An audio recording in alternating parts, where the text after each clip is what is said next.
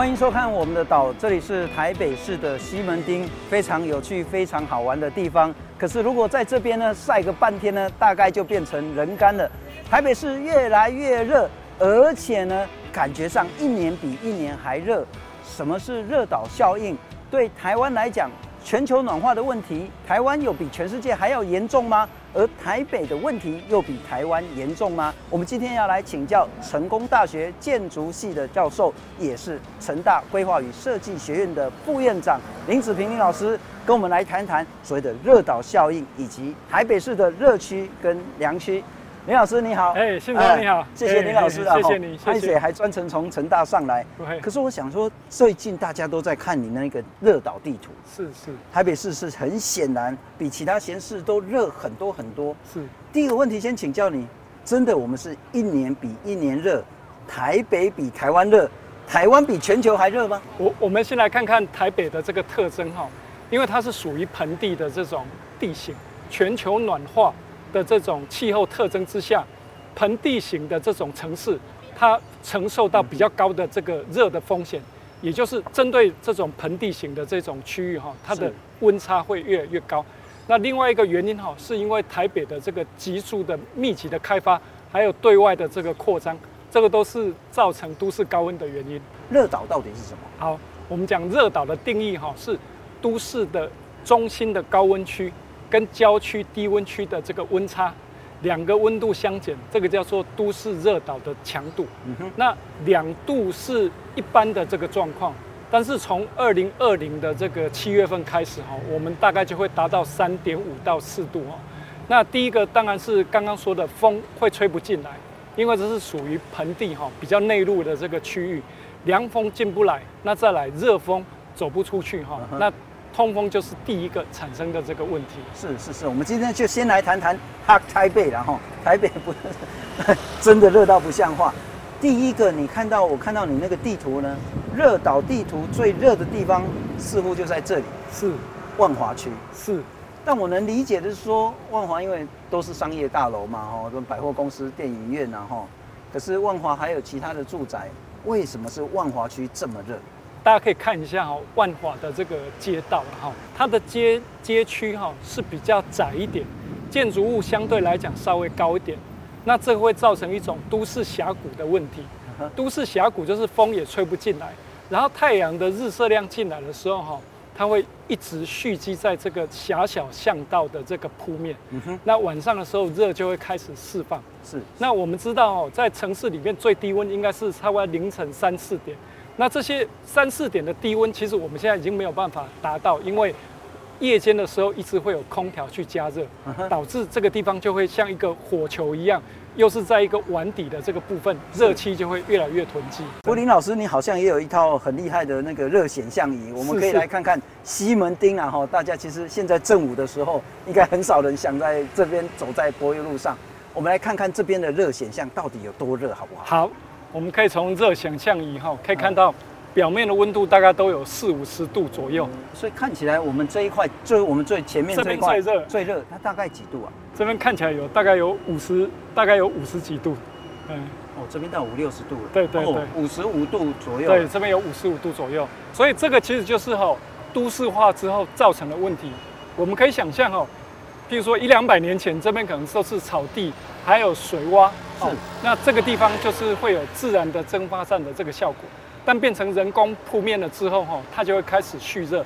那不只是白天吸热，晚上的时候还会再放热。所以你傍晚的时候走在这里，觉得你就会觉得舒服。对，你就觉得一股热气起来，那个就是地表的辐射热。即使太阳下山了，我们还是觉得很热。可是我们看到绝大部分都是那个沥青啊、丹麦嘎啦、阿门头啦。可是有不同比较好的那种材质的铺面吗？有，我们可以利用透水砖或者是直扫砖，它在砖跟砖之间会有一些缝隙。是。那下雨天的时候，这个水可以渗透到这个土壤里面。那当太阳出来的时候，它有一些蒸发散的这个效果。嗯哼。所以透水铺面是一种比较好的哈，就是说相对于人工的铺面来讲，它是它是稍微好一点。是。但最好的还是自然的这个草地配合植栽。土啦、潮啦是最好的。是是是，没错。我们大概从二零一六年开始的时候，我们就把这个温度计哈，把它架在这个电线杆的这个灯杆上面这样子。那架在这个灯杆上，跟气象局的仪器不一样，是我们直接把这个温度量测放到市区里面，看看温度会有多高。那根据我们这三年哈台北的这个观察的这个现象哈，我们的热岛强度其实没有很大的差异，也就是市区跟郊区大概都是差三点五度左右。但是不一样的是，我们的低温区越来越难找了。也就是台北的这个高温区越来越扩大，原本只有在中正、万华这些区域哈，像西门町啦、万华这些是高温区，是。但后来哈，它慢慢哈开始延伸到一些盆地的这个山脚下，这个就是台北要面对最大的问题。台北虽然是个盆地，但它不是密不透风的盆地。我们有两条很重要的河，然后我们还会有其他这一种风廊的走道，没道理还是这么热啊？是。我们如果从哈这个西门町或者是万华哈往外来看的话哈，它旁边有淡水河、大汉溪，但是风要进到这里真是困难重重。嗯哼，第一个它得先经过，譬如说大片的这个人工的停车场，那再来它会经过堤防，经过高架桥，再经过建筑，也就是这个风哦，它就没有办法很顺畅的进来。再来这个风进行的这个过程之中哈。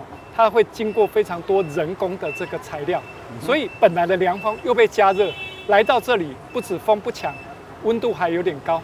林老师，也许我们再去看看，像是青年国宅、青年公园那边。我的疑问就是说，一个这么大的一个公园，理论上很凉，但还是你在地图上是热区之一。我们去看看。好，走。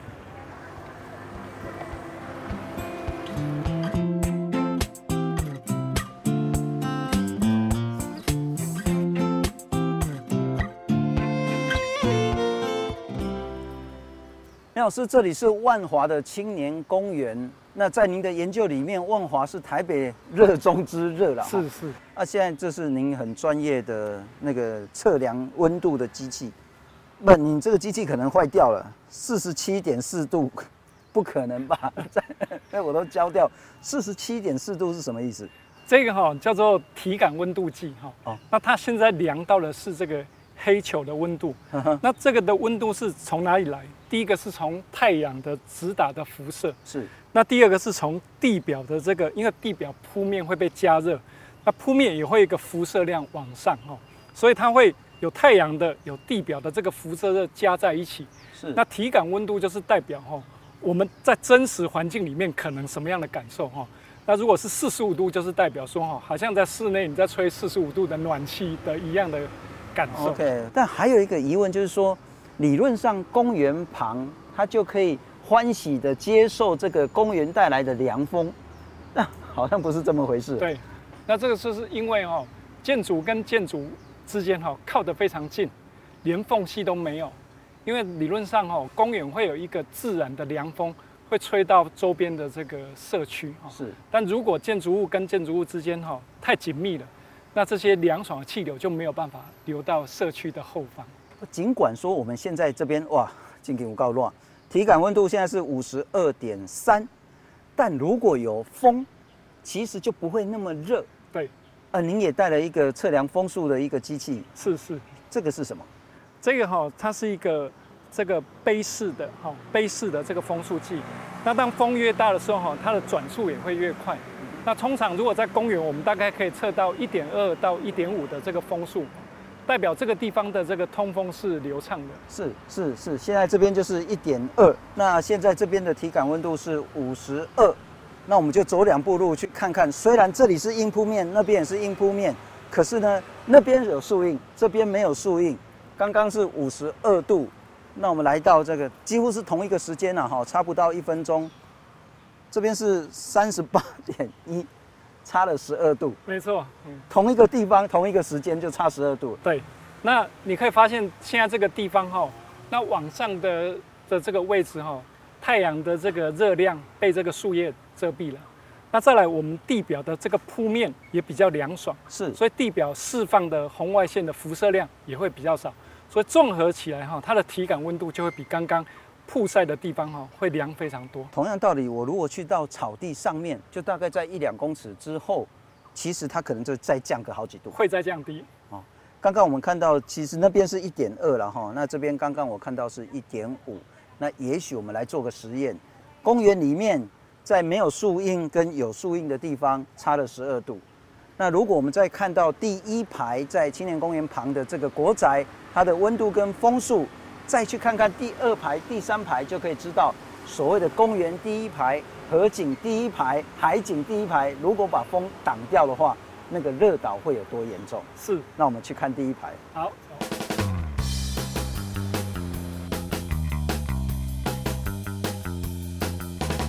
大体上来讲，哦，因为这边。直接面对着这个公园，还吹得到风，所以第一排还吹得到风，大概还有一点二到一点五左右的这个。所以这里跟那里其实风速差不了太多，差不差不了多少。所以第一排是比较享受的。真的，公园第一排 房价高不是没道理的啊。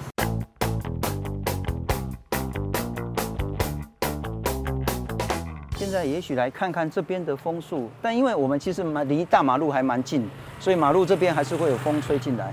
大概就是一点零，然后零点八，风强一点，其实还可以到二了哈。不过，因为这都是那个比较短时间，风啊吹来都较强，啊那无风就是比较弱。但您长期的研究，第一排跟第二排这个风会差到多少？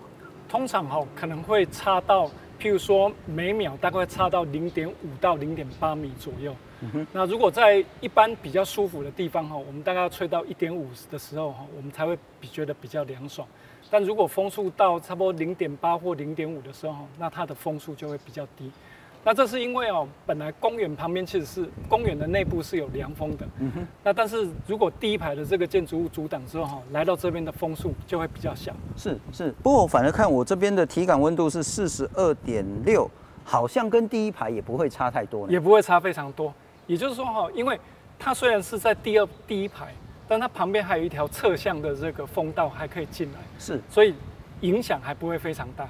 换句话说，虽然第一排挡住了，但是我如果在侧边还可以让所谓的间距稍微拉大一点，侧风进来，其实还是会稍微凉一点。没错，那我们通常哈会有几个机会让风有机会从侧向进来。第一个就是说哈，它会有一些巷道，那有一些垂直的这个巷道，风还是可以流进来。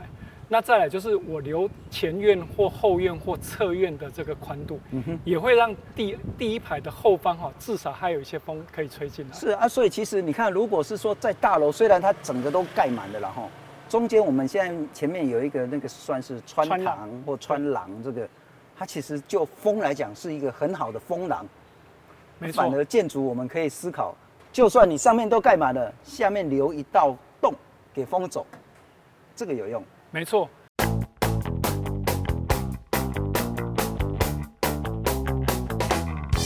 哎，林老师，我们现在就是在第二排后面，这个算是建筑的中庭了哈。是是。那其实那边还是有马路，我感觉马路吹进来的风还是蛮强的。没错。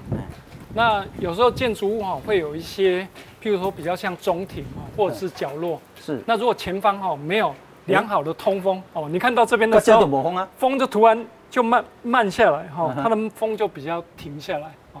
那这也是因为哈前排的这个风挡住。是。那如果这边的巷道哈会比较小的话哈，那风就没有办法吹进来，我们里面的这个温度哈就会比较高。我看一下，零点五。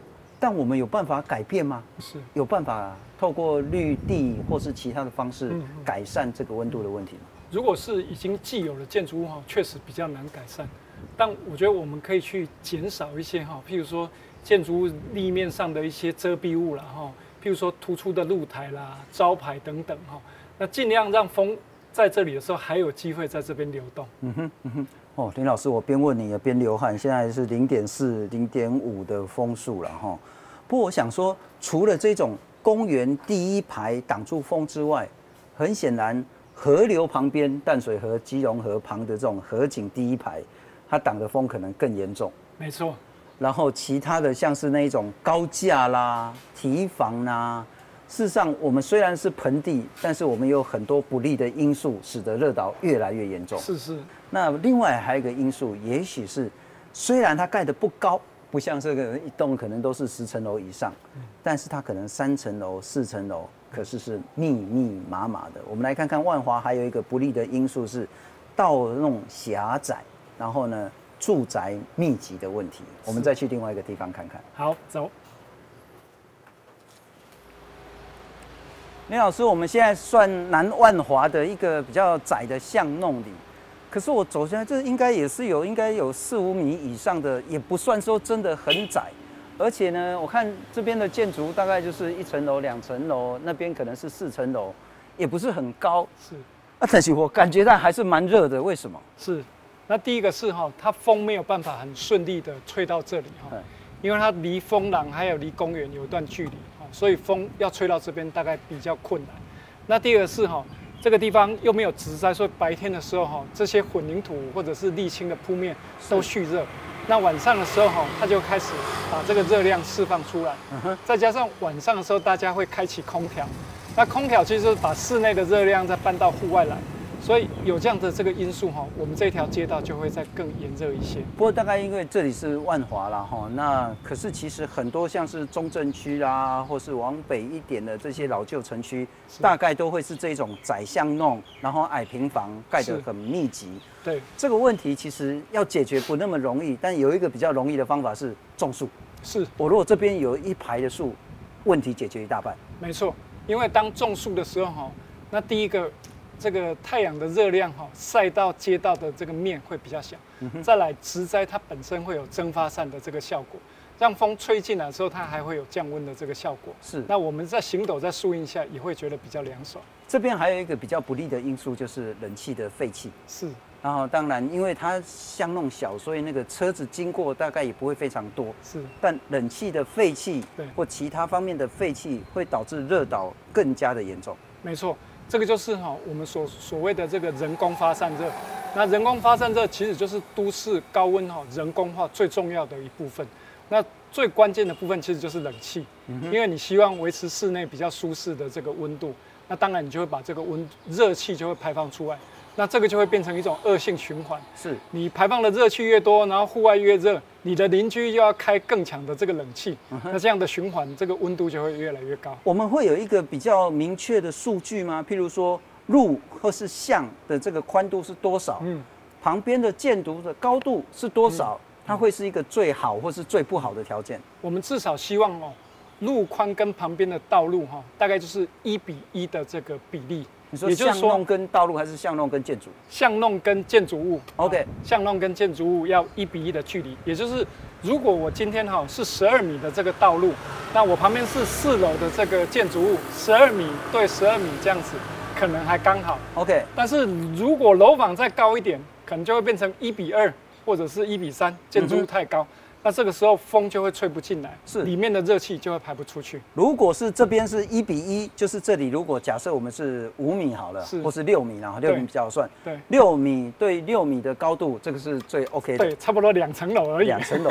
但你如果是六米的巷子对四层楼，是，那恐怕通风那就是一比二，那这样子这个通风的效果就不好了。所以这边如果是两层楼还 OK，没错。但如果是前面那边是四五层楼，对，恐怕通风就会严重。它的风就会吹不进来，热气就排不出去。那我要讲到风权，然后风权的概念如何去理解在整个城市规划？嗯，譬如说香港，它又是怎么样去思考风权这件事情？好，了解。本来哈，香港。绕着这个维多利亚港哈，就像一面墙一样，十几栋建筑物，大概那个间距哦，大概只有不到三米哦。但后来发生 SARS 之后，他们发现为什么在这一层建筑物的后方哦，它这个致病率特别高。后来发现是因为后排建筑物没有良好的这个通风，所以后来那个香港政府就痛定思痛，然后就开始去控制所有建筑物的这个动距，是特别面临河川或者是面临公园。那要加大这个动距，是，也就是说，当通风变得比较好的时候，其实你的生活不止比较凉爽，也会比较健康。是是，林老师，我们刚从西门町那边看到，是整个台北盆地的这个地形，盆地加上提防加高挡住风，加上高架挡住风，再加上第一排的建筑物挡住风，我们又看到了青年公园的这国宅的问题。是，另外还有一个可能就是整个商业区。密密麻麻遍布这种水泥地，然后整个建筑不留给这些树或是草有半寸的生存空间，问题更加严重。没错，也许我们去信义商圈看看。好，走。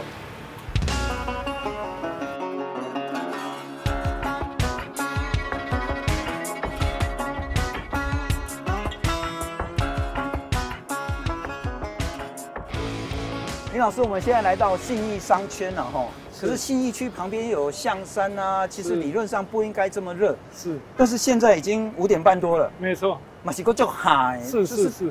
为为什么？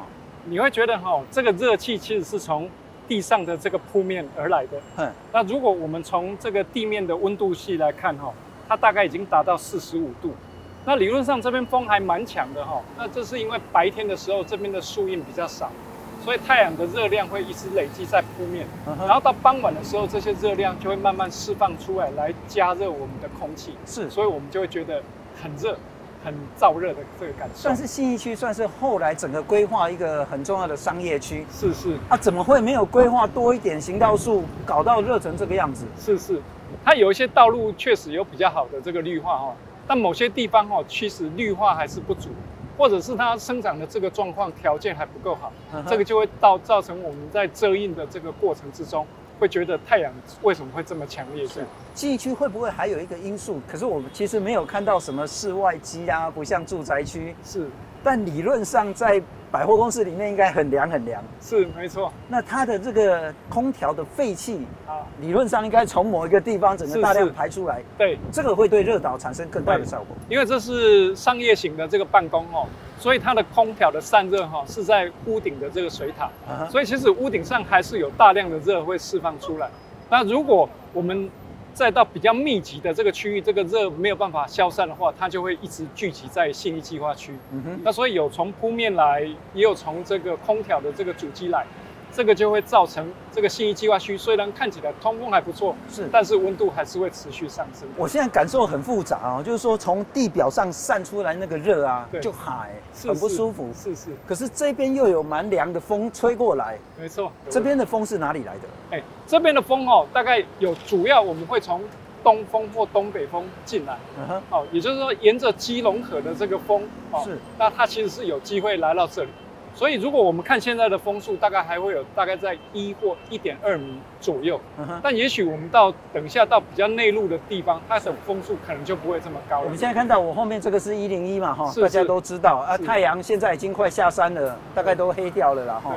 这边是西边，是，那这边就是东边。东边，对，所以主要在信义区里面呢，对，它主要的风是从这边吹过来，还有东北这边吹过来的风。没错，没错。那如主如果不要被挡住的话，理论上这里还可以算是凉。没错，所以我们就要看我们在配置的时候哈，到底我们是阻挡着风，还是侧身让风走过去，是才会凉爽。我们在这边呢，会有道路吹过来的风。是，可是如果我们进到那个，我不太确定那是不是三月星光三月里面的这个比较小的这个巷子里面，对对，可能风就会完全没错。我们就要看看这个大河道到底有没有一些细支流可以流到那里，就知道风速到底有没有到达那个区域。那我们直接来看看。好，走。李老师，我们刚从华纳威秀那边转进来，这是百货公司中间的一个人行的一个步道了哈。但刚刚我们测到风呢，其实大概是一点五、一点七，还有二点多。对。那我现在看起来只剩下零点四了。对对。它、啊、为什么会差这么多？那因为这一条巷道哈，跟主风道是成垂直，那所以当比较强的风哦，它没有办法进到这个垂直的这个巷道的时候，它就会造成低风速哦。那为什么它会阻挡呢？你可以看到现在的这个建筑物的面宽是非常的长，嗯，那面宽非常长，它又跟主风道成垂直的话，哈，那风就没有办法流到这里面来。假设它当时是这样子盖，因为其实同都是重新规划嘛。对如果它是这样盖，而不是这样盖，对，那这里就会很凉很凉了。没错，这个其实就是一个顺应风势。德国早在大概一九七零年在弗莱堡，哦，那它有一个在黑森林的这个山脚下，它就有一个非常东西向的这个风。所以所有的这个建筑物在靠近山侧哈，它大概都是东西向的长向，可以让风流进这个区域。所以未来在规划的时候，其实我们都必须要去理解这个地方常年的这个风向。嗯、那建筑我们可以做东西向或南北向的配置，才可以让风可以流到这个区域里面来。所以整体来讲，台北之所以热岛效应这么严重，不必然只有所谓的全球暖化的问题、台北盆地的问题。其实我们有很多很多人为因素。包括说，从一开始我们谈到提防加的很高，包括高架桥挡住了风，包括第一排把整个河道或公园的风都挡住，也包括我们的建筑设计。这种种不利的因素才会导致整个台北越来越热，热到不像话。是没错，都市热岛有些部分哈，其实是因为自然的这个地形或环境，但大部分哈，其实还是人为的这个问题。但也因为它是人为，就是代表说我们有解方。那透过人为的这个操作或改善，它还是有机会让台北可以降温。嗯哼，不过整体来讲，就是它需要一个更高维的啦，包括说整个城市规划、社区的一个设计，然后包括建筑的这种，不管是整个通风设计，甚至我们谈到风权，除了日照权啊，还有风权是很重要的。另外，我觉得最简单的啦哈，种树。是 没错。其实如果这边呢，那我这这好像是小叶榄的。小叶榄仁。如果说我们树可以种的更多，然后树荫可以更广泛，那其实温度都可以降下来。好，以上呢就是我们来解释为什么台北这么热，而且越来越热。所谓的热岛效应如何在台北这个盆地呢发挥到极致？可是除了 Hot Taipei 之外呢，我们下一集也要来寻找 Cool Taipei。台北的良区在哪里？那今天非常谢谢林老师，谢谢新聪。